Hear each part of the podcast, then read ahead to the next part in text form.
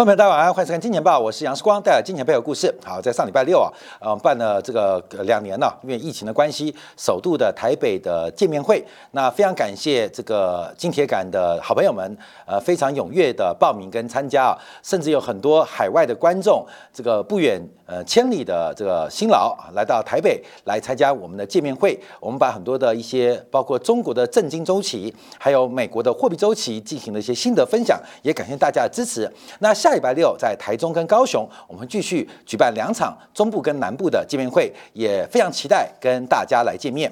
那因为啊，这个场地的关系啊，我们已经提前预定明年的相关场地，希望能够争取呃更大的一个呃场地的容量，来满足大家的一个。呃，报名的需求，那也可以把我们一些专题啊，跟新的分享，呃，在这个呃粉丝见面会当中来跟大家来加沟通啊，来沟通，来有些答问的机会，也可以大家现场的互动啊，非常感谢大家对于台北场的踊跃支持啊，这个将近千人的一个活动，感谢大家呃过去对金钱豹的支持。好，今天我们提到的专题啊，要观察的是台积电。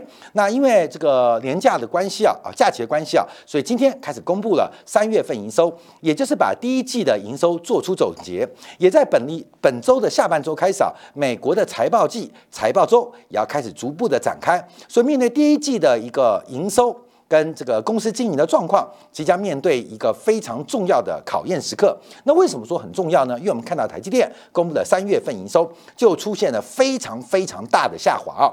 那三月份的营收是创下十七个月新低。大家注意到，因为三月份的工作天数比较长。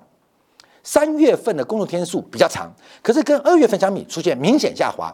那一二月分别有过年年假跟比较短的这个呃工作的时间。那三月份在工作天数比较长的背景之下，营收仍然大幅的创下新低。那合计第一届营收并没有达到这个之前法说会的财测低标，因为当时啊这个法说会的估计啊。认为合并营收应该会在一百六七亿到一百七十五亿美金第一季。那以当时台币三十点七元来做估算，应该第一季的营收低标是在五千一百二十六亿，五千一百二十六亿。可是我们看到这个第一季的合计啊，仅仅只有五千零八十六亿，这是非常难得见到台积电的营收表现无法完成它的财政目标，因为过去啊台积电的呃法说目标都比较保守。那竟然在保守的法说当中仍然不能达成，而且目前展望第二季，恐怕台积电营收会进一步的出现探底的发展。所以，我们看台积电的营收啊，是创下了近十七个月以来的新低，近十七个月以来新低。那比较特别是，我们要观察后面的台积电景气，因为这个柱状图啊，是每个月度每个月度台积电的营收。那这个走势图是周 K 线，其实我们可以看到，呃，这个台积电的股价基本上是营收的领先指标，在效率市场假说情之下，像台积电这种透明度比较高的公司，其实可以反映出这个效率市场的变化，就是任何产业景气的发展，都可以从股价当中先行做预判。这就是市场的好处，这就是市场的功能。所以，我们看到一个充分具有流动性、公平监管的环境，就会出现一个价格发现的功能。那为什么这样讲呢？因为从整个台积电的股价最高，在去年一月份来到六百八十八块，我们看到营收的高点。在去年的第三季到第四季见高，所以台积电的股价基本上领先它的营收表现，大概有三个季度的发展。那现在我们唯一能盼望的是，台积电的股价在去年十月份一度腰斩，剩下三百七十块。那假如你加三季的话，台积电营收能不能在今年的夏天见到低点？能不能在今年的夏天见到低点？那台积电的营收在夏季见到低点，那这其实是一个噩耗，因为本来期待台积电营收会 V 型反转，会 V 型反转，那现在看起来这个 V 不见了，会不会成为一个 L 型的可能？因为就算低点是在呃十月十六号三百七，可是目前台积电股价仍然离历史高点有大概两成以上的一个差距，将近三成差距。所以这一波全球半导体的景气是不是会有相当长的一个修正期？我们叫做观察。呃，我们回想啊，在这次的演讲当中啊，才特别想到，因为去年疫情没办，前年我们还特别在分享当中，就是二零二一年的这个四月份疫情刚爆发的时候，有个见面会，当时我们就特别提到过度消费的趋势。那包括了 overbooking 的可能，我们应该是全球领先于所有媒体、领先于所有投资银行第一个预警 overbooking 过度下单的可能的节目。嗯，早在包括了自行车、包括了运动产业、包括了 NBPC 这些产业，在去年下半年开始爆出库存堆积如山的一年之前啊，一年之前我们就预警了这个。过度消费，还有 overbooking 啊，过度重复下单的可能性啊，这就是我们在见面会啊上一次提到的。那这一次啊，我们又预测三年后啊，一次又把我们这个周期啊拉得非常长啊，因为呃，我们节目就是大胆的假设。呃，小心的求证啊，小心求证。所以从这个观察来讲，我们现在就要预估啊，到底下半年的景气会有什么样的发展？好，我们先看一下，因为很多呃产业、很多企业都公布了营收。我们看晶圆代工啊，因为台积电的营收，台积电营收跟二月份相比是下滑了十点八九啊，下滑十点八九，工作天数多了四天，多了四天，还掉了十点八九，年增率较去年同期是衰退十五 percent。那我们看到晶圆二哥啊，晶圆二哥联电的。营收年增率下滑幅度就超过两成哦啊！当然了，这个老大都吃不饱，那老二当然不可能吃饱。那老三世界先进就惨兮兮啊！这个营收直接做腰斩啊，直接做腰斩。但我们也要观察到，虽然第一季营收大幅下跌啊，可是股价今年以来啊，其实涨幅啊都是在两成左右，这是一个非常了不起的股价变化，也就是投资人愿意用更高的价格来换算。来追求一个正在衰退的公司啊，正在追求衰退企业，这个临老入花丛啊，临老入花丛啊，就是呃呃，可能手上很多钱，可是在追求追求啊一些青春的尾巴啊，所以我们有时候活在这个周期当中啊，我们常会讲别人啊，临老入花丛啊，老不休啊，老不死啊，有时候会这样讲开玩笑。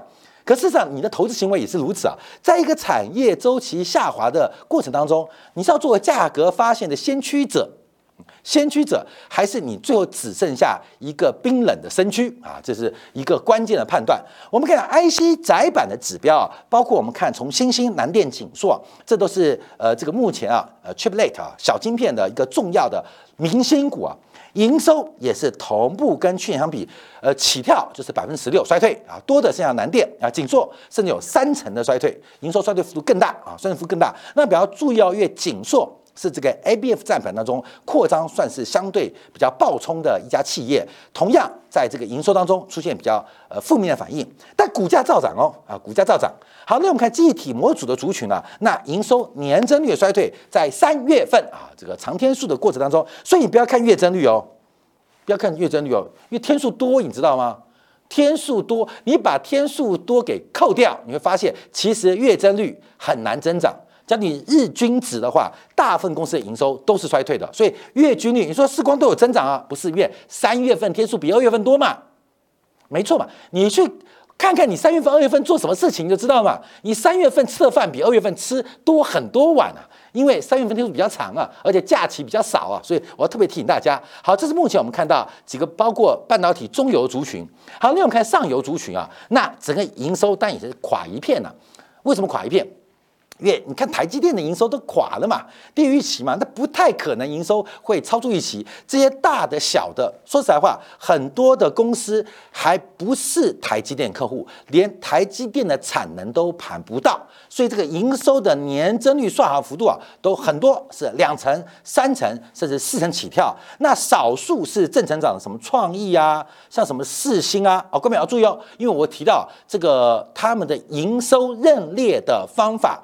跟台积电跟其他的 I 设计不太一样，他们是整个产业最落后的营收周期哦，所以它现在成长不代表它好哦。我以创意为例，创意最大的产品线是跟记忆体有关，跟什么 A I G C 人工智能没有关系啊。没有关系啊，所以它现在的景气主要是做一些 to B 的这些记忆体的呃这个呃套件啊，或是专案的研发，所以它的营收认列速度会跟别人的周期不一样，不代表比较好啊。好，这个提到呃，另外我们看到细晶圆啊，那细晶圆当中我们看到包括像这个环球金啊，环球金的营收还在创新高，还在创新高。可事实上大家要注意到，因为环球金啊啊环球。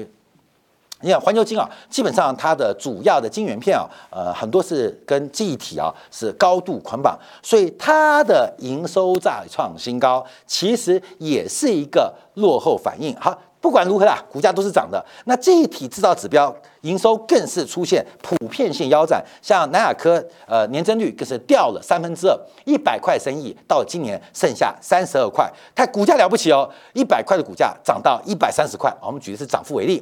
好，另外我们看到包括中下游啊，包括封测指标，从这个日月光到历程啊，其营收衰退幅度都开始逐步的显现。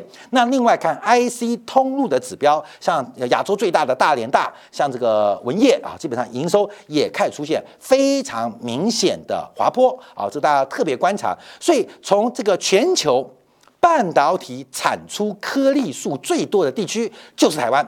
全球半导体设备买进最多地区就是台湾，所以台湾基本上就是半导体之岛了啊，IC 岛了。从这个上游、中游下来看到，全球半导体景气似乎出现了一个周期性的滑落。那不仅台湾呢，我们看到上礼拜连三星、连三星都准备。大规模的削减芯片的产量，甚至对于库存是有非常大压力。第一季度啊，三星的财报是暴跌了，呃，利润暴跌了百分之九十六，整个半导体部门是亏损了三十亿美元。好，对于三星来讲，这常见，因为三星这个地体的记体的这个呃价格啊啊，面对周期，价格周期是非常起伏非常大的。可过去啊，三星啊常常叫做逆周期投资。我们看三星的面板。三星的手机、三星的记体都很喜欢搞逆周期投资，也就是在景气下滑扩大投资，拉开二线、三线的竞争厂商的竞争力。我们看面板，那三星怎么把台湾给打垮的？主要就是逆周期投资。记体三星为什么强？也是因为逆周期投资。所以三星啊，每次在操作逆周期投资的时候都非常成功啊。三星包括石化等等都是如此。可这一次啊。好像有点悲观了，所以针对整个周期往下，过去三星可能会进一步的扩大投资，这次害怕了。他吓到了啊，三星也吓到了，因为整个记忆体需求的滑坡跟崩溃是前所未见啊，前所未见。好，当然我们就要注意股价，因为股价大概领先营收大概有三个季度，那现在股价都在反弹哦，那就要准备对应于下半年的景气反应好不好？好，在上礼拜，美国半导体产业协会 SIA 公布最新的报告，二零二三年二月份全球半导体的销售金额是三百九七亿美元。好，各位来算哦，三百九七亿美元，你乘以十二嘛，就这个。整个半导体市场就是五千亿不到，看没有？这个市场就五千亿不到，大不大？你去算飞机就好了啊，算飞航空客机市场，事实上。跟那个规模差不多啊，五千亿美金。可它很关键啊，很关键，它能产造的附加价值可能远远不止五千亿美金。可大家了解啊，半导体产业大概直接的这个呃这个产值啊，大概就是五千亿美金，跟去年高峰啊一度逼近七千亿美金来讲，出现了非常大的滑落。那半导体的这个产值会进一步走高？非常困难，因为半导体的单价是不断的在走低。虽然有更先进的制程拉高单价，可整体的半导体出货单价长期来讲是越来越便宜嘛？这摩尔定律。所以这一波我们看到，为什么半导体会出现那么大的周期滑坡？连台积电都出现跌破眼镜的观察，也就是呃，我们来分析啊，我们来。看一个均值啊，这是长期的均值，这是这一波的均值，不论如何都出现了超额或过度下单的风险，这边已经很明显，所以从年增率的角度出现巨大的滑坡。好，这个年增率啊，半导体大家知道，呃，我们等下特别跟我们标题有关哦。从石油美元进化到晶片美元的差别，我们看到古代啊，有个王朝啊，这个武功盖世，统治了这个呃呃世界啊世界。那他们为什么统治世界？因为他们盛产石头。你家都是沃土啊，你都是种田的沃土，可是为什么打不过我？因为我家的地种不出东西，我家的地都是石头。那种不出地怎么办？我就把石头捡起来。砸破你的脑袋，把你种的东西给我啊！这样游牧民族跟农耕节农耕民族的一个竞争关系嘛。所以石器时代啊，这些具有一些基本金属、具有这些冷兵器的这些，甚至冷兵器之前的这些呃民族，或是形成的帝国，或是部落，常常是霸权的来源。那这个沙特的石油部长讲过，石器时啊，石器时代的结束，并不是石头缺货哦。石器时代的结束，并不是石头缺货哦，这就是跟我礼拜六的这个周期论有关。现在大家叫做东施效颦，美元地位跟石油捆绑有关，也就是美元透过石油的交易、跟石油的计价，甚至石油的清算、结算、套算，形成了美元全球的地位。所以我要取代美元，我要争取全球投资人夫差的心。我就要心痛东施效颦，所以啊，我们每次我想讲，我们读历史啊，为什么美国人瞧不起中国人？为什么美国人？你看那个很多来中国访问啊，那些学者啊，你们文明很强大，我知道。可是你们中国人有没有尊重你们自己的历史文明？你们没有总结哦。譬如讲东施效颦，我们都会讲东效颦，可落到自己头上的时候，哎，你自己当东施而不自知哦。东施自己认为他比西施美哦，但大家都知道东施在搞笑化是个搞笑过程。你心痛把你踢到水里面，不像西施，西施啊，这个心绞痛会被夫差给捡起来啊，捡起来不一样，一个是往水里丢，一个从水里捡起来。所以搞石油美元的替代，竟然是用石油清洁算作为指标，这叫做东施效颦啊，东效颦。所以现在讲啊，石油人民币、石油欧元的。讲这些人啊，他就是东施啊，就东施，你会相信的，就是你眼光有问题啊。所以什么时代了？什么时代还用石油呃美元或者石油货币来做替代啊？啊，这都我们提到。所以我们从晶片的这个市场的年增率来观察一个非常特殊的现象。好，等一下跟大家做分享。好，我们继续往上看，啊因为这个半导体的前景如何啊？从绝对的出货额来做观察，这个荣景啊，在去年五月。曾经全球出金额单月来到五百一十六亿美金，要再创新高的可能性其实越来越低啊，越来越低。不管从美洲啊，从欧洲到亚太，还到日本，现在从整个供给端或需求端来讲，事实上都出现大小不一的一个下滑发展。那从亚太地区的库存做观察啊，截至今年二月份来讲，不管是日本。不管是台湾地区还是韩国，这个库销比的问题，其实压力非常重。第一个是库存堆积如山，第二个是消费力不断下滑。我们早在去年底就提到，今年买这个 notebook 会很难得见到英特尔的三代头堂哦。为什么？因为旧的 CPU 卖不完，新的 CPU 要问世，非常难得见到。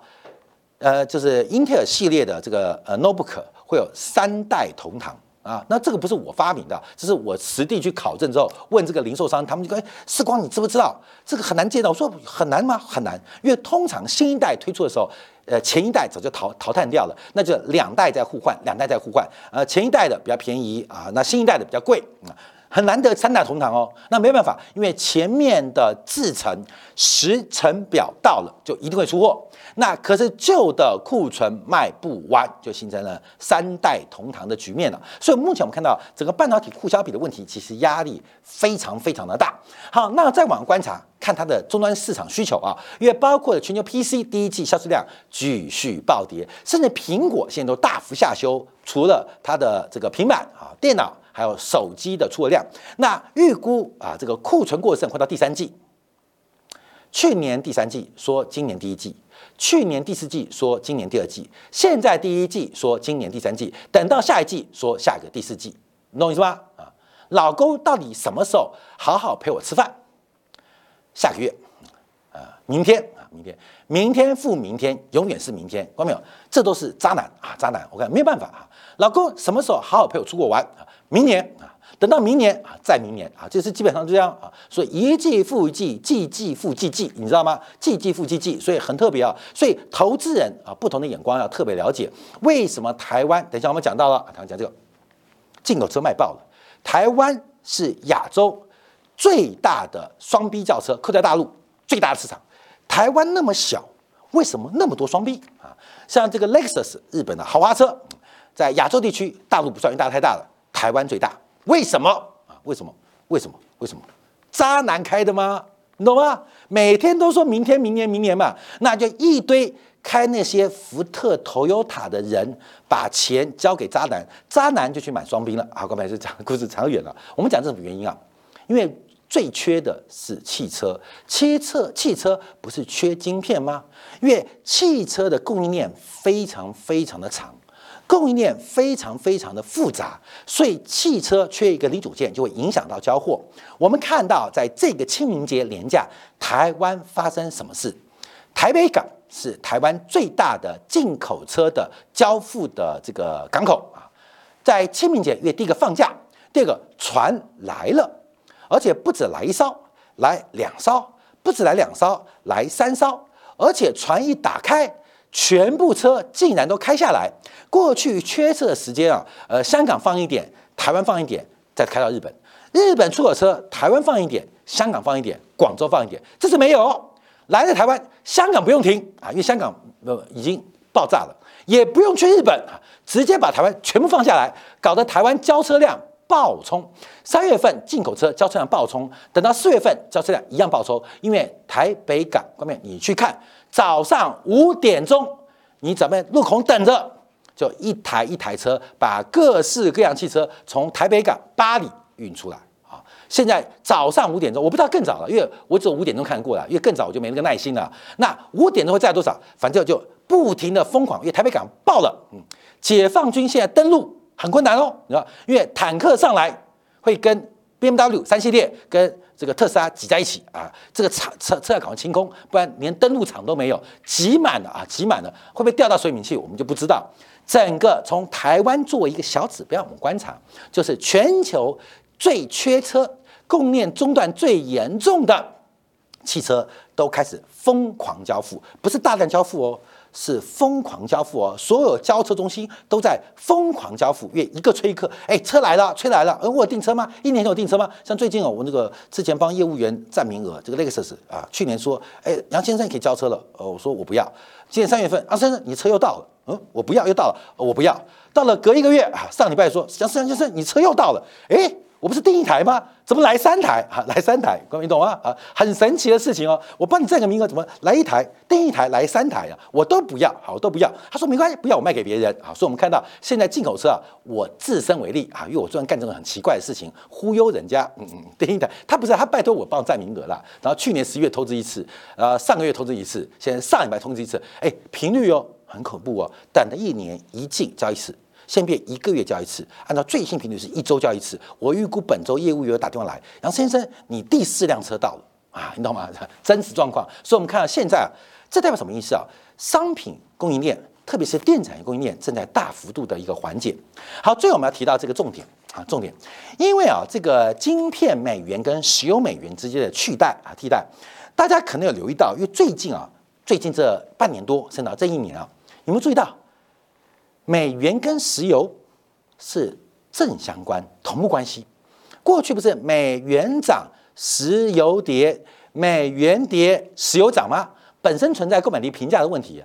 可是有没有注意到，这次油价跟美元的位置几乎高度相同？油价的大跌跟美元的低点高度雷同。什么时候这两个互有矛盾的仇敌变成了相亲相爱的朋友？从去年第三季到现在，石油跟美元变成了正相关。嗯，大家注意到，油价跌，美元跌；美元涨，油价涨；油价拉回，美元拉回；美元反弹，油价跟反弹。哎，变成高度正相关。好，这背后的政治含义啊，特别要做一个观察跟掌握。可是我们注意到，这个新一代的美元靠什么定价啊？其实名牌就在前面嘛。西斯生了一个女儿，还是西斯啊？你东斯还没死之前，你就是东斯啊！所以石油作为一个媒介来决定全球谁来作为定价货币的角色。这个石油，看没有？不要定死石油，它会与时俱进的嘛，你知道吗？呃，现在回到五千年前，你家有石头，你老大哦。你要是你现在家里一堆石头会怎么办？我给你举个大家例子啊。小时候我们玩弹珠，这个弹珠就玩嘛，你赢我，我赢你。所以在小学生啊，在我那个年代，小学生啊，其实弹珠还算硬通货哦。就是有人没有弹珠啊，就是那。时光，我帮你做什么事情？好，你帮我扫地，我给你三颗弹珠啊！小朋友不都是会这样交换吗？等到越长越大，就没人搞这一套嘛，弹珠就被淘汰。这有两个周期哦。第一个是我们作为小学生，从幼稚园小一会玩弹珠，所以弹珠成为一个交换竞争的硬通货。随着我年纪越来越长，这个硬通货就消失嘛，变成什么？变成游戏世界的宝物嘛。交换的呃变化，好，第二个是我们人生成长周期该改变，所以我们在同才之间的硬通货会跟着改变，大家不玩弹珠了，开始打电动了，打王者荣耀，打各种魔兽世界，就交换武器，所以硬通货就从弹珠、纸牌变成宝物啊，这是第一个是小周期，第二个是大周期，现在还有人玩弹珠吗？没有啊。现在小朋友直接来王者荣耀，直接来玩什么什么帝国什么争夺，怎么玩奇奇怪怪的东西啊？直接跳过这个大周期，直接把小周期给吞没了。所以弹珠不是小周期消失，而是连大周期也消失。那各位懂听我意思吗？所以现在有些大国想透过争取弹珠的这个供应商。跟弹珠供应商达成协议，进而使自己的货币形成硬通货。我们，你懂吗？傻逼，叫傻逼。为什么？人家都已经上太空了，可是很多人还在杀猪工啊。所以，我们刚刚提到。石油跟美元在过去这半年几乎是正相关，已经摆脱之间的相关性了。那我们看到晶片，哎，我们今天倒出来啊，把从两千年之后发现有一个事情开转变，就是两条线哦，一条是半导体市场的年增率，另外一条是美元指数价格的年增率，它们有高度的负相关。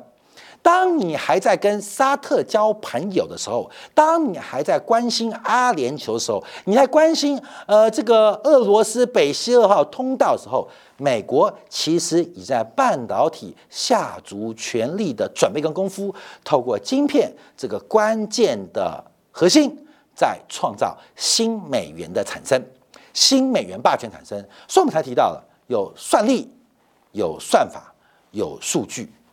数据在没有算法之前一文不值，算法在没有算力之前一文不值。